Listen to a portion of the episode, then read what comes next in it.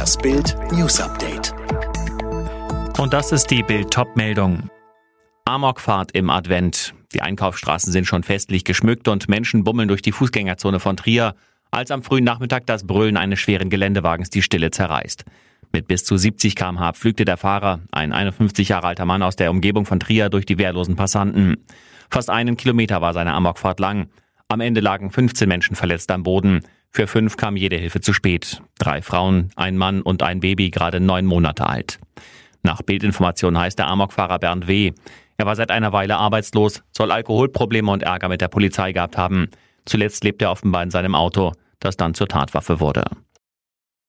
Nach der Ehrung ging er auf seiner Gigafactory-Baustelle schlafen. Axel Springer Award ehrt Elon Musk.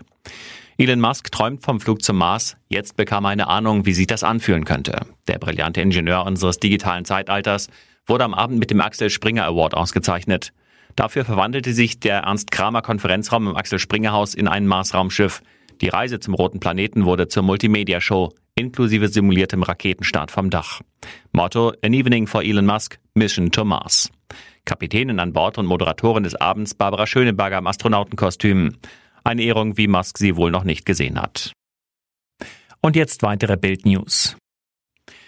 Gesundheitsminister Spahn rechnet mit bis zu 5 Millionen Corona-Impfdosen noch im Januar. Damit sollen dann zunächst Risikogruppen und das Personal im Gesundheitswesen gegen das Virus geimpft werden. Mit Blick auf die kommenden Monate sagte Spahn im Zweiten. Eins ist doch klar, gerade in diesen schwierigen Tagen mit den Einschränkungen, den Beschränkungen, den Härten, die es für viele im Alltag gibt, das ist der Weg raus aus der Pandemie. Impfen ist eine der größten Errungenschaften der Menschheit und das ist eben auch Stand heute das, was uns Zuversicht gibt. Nächstes Herbst, Winter kann eben wieder deutlich normaler werden. Voraussetzung ist allerdings, dass sich möglichst viele auch impfen lassen. Kann die Europäische Union ab Januar nur noch mit einem Nothaushalt arbeiten? Eine Vorentscheidung darüber könnte heute fallen. Die EU-Botschafter beraten, ob weitere Verhandlungen mit dem Europaparlament über den Haushalt 2021 überhaupt noch sinnvoll sind. Ungarn und Polen blockieren das 1,8 Millionen Euro Paket. Paukenschlag in Washington. US-Justizminister Barr hat den Vorwürfen von Präsident Trump von angeblichem massiven Wahlbetrug klar widersprochen. Laut Bill Barr gibt es keinen Betrug von einem Ausmaß, das den Ausgang der Wahl hätte beeinflussen können. Fabian Hoffmann berichtet. Wenn jemand als Trump-Loyalist oder Vertrauter bezeichnet werden kann, dann Bill Barr. Immer wieder hielt er ihm in der Vergangenheit den Rücken frei. Umso mehr dürften die Aussagen den noch Präsidenten jetzt schmerzen. Trumps Anwaltsteam oder das, was davon übrig ist, tourt seit Wochen durch die Bundesstaaten und versucht erfolglos gegen Wahlergebnisse zu klagen, inklusive bizarrer Auftritte. Ändern wird das am Wahlsieger Joe Biden nichts. Viele Republikaner hält das allerdings nicht ab, Trumps Behauptungen weiter zu unterstützen unterstützen. Landwirtschaftsministerin Klöckner wirbt für mehr Rücksichtnahme auf Landwirte.